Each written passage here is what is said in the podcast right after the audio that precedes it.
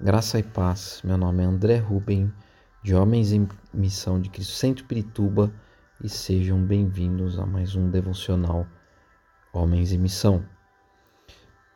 Um indivíduo ou membro, sendo alguém na multidão, é, sem oportunidades de questionar, fazer perguntas, ver o que está sendo ensinado, ver em prática ou assimilar novos pensamentos, ele só pode aprender até certo ponto.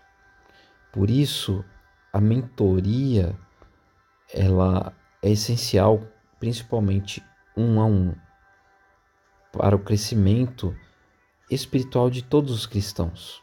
Entendendo isso, Paulo compartilhou com outros desde o início, aprendendo com os mais experientes do que ele. Isso permitiu que aqueles com menos experiência do que Paulo pudessem assistir e aprender com ele. Se abrirmos lá em 2 de Timóteo 2:2, diz o seguinte: E as palavras que me ouviu dizer na presença de muitas testemunhas, confia-as a homens fiéis que sejam também capazes de ensiná-la a outros.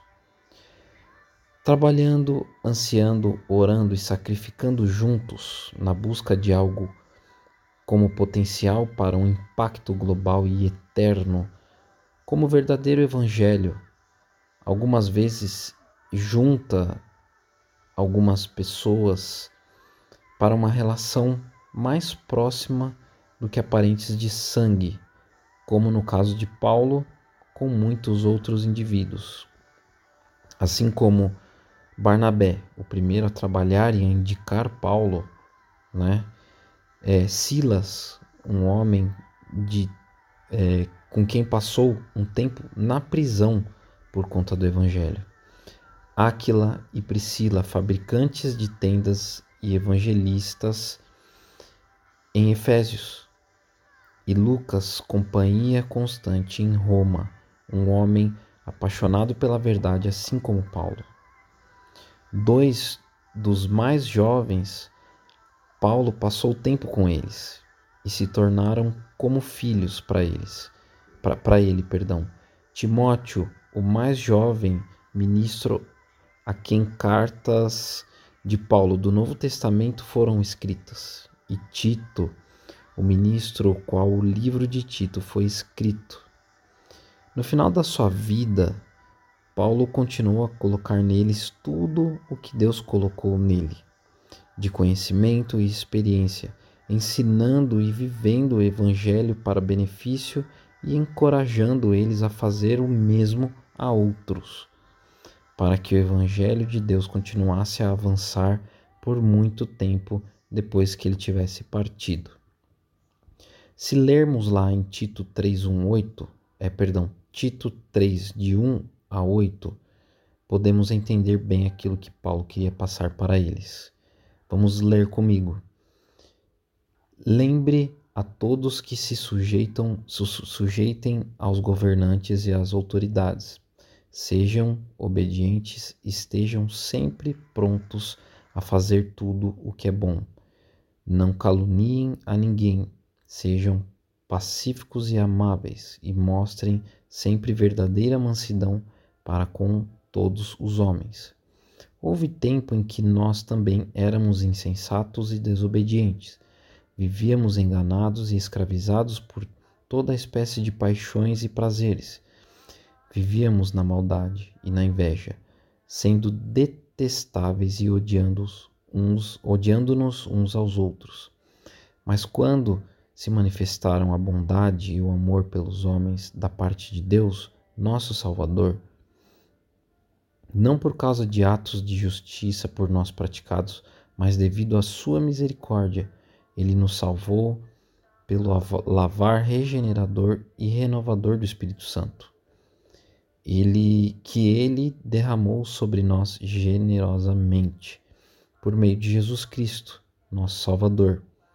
Ele o fez a fim de que, justificados por sua graça, nos tornemos seus herdeiros tendo a esperança da vida eterna.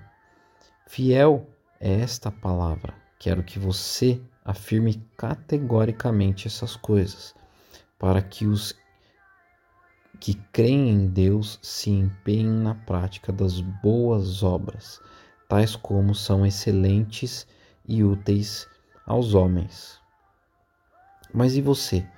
Tem investido na próxima geração de cristãos? Ensinado aquilo que tem aprendido em Deus? Ou está limitando o potencial daqueles que Deus tem colocado para caminhar a seu lado? Eles sabem que podem ligar, podem contar com você para tirar uma dúvida ou no momento de uma dificuldade que precisam de ajuda? Se não, o que precisa mudar? Você entendendo esta palavra, entendendo que essa palavra falou com você nesse momento, então vamos orar comigo para que possamos ser pessoas que encorajam a outros, ser pessoas que mentoriam outros através do nosso exemplo e da palavra de Deus. Pai, nesse momento, é, oramos para que a tua graça seja derramada sobre nós, que possamos, a partir de hoje, passar a enxergar aqueles que estão ao nosso redor como pessoas que o Senhor colocou ao nosso lado para que possamos servir de exemplo, Senhor, ser, servir de é, professores que possamos mentorear essas pessoas na tua palavra, no nosso exemplo, Senhor. Que, Senhor, o nosso exemplo de vida de cristão possa, Senhor, refletir naqueles que estão ao nosso redor. Ensina-nos, Deus, a ensinar essas pessoas, ó Pai. Que possamos, Senhor, servir de encorajamento, que possamos servir de exemplo para aqueles que necessitam de ajuda, para aqueles que necessitam de uma palavra. Pai, guia-nos a levar o teu evangelho àqueles que necessitam de uma palavra de conforto, de uma palavra de encorajamento. E que essas pessoas aprendendo conosco possam ensinar a outras, e assim o seu nome continuar a ser levado por geração e geração. É assim que oramos e assim que te agradecemos, Pai, por mais este momento. Em nome de Jesus. Amém.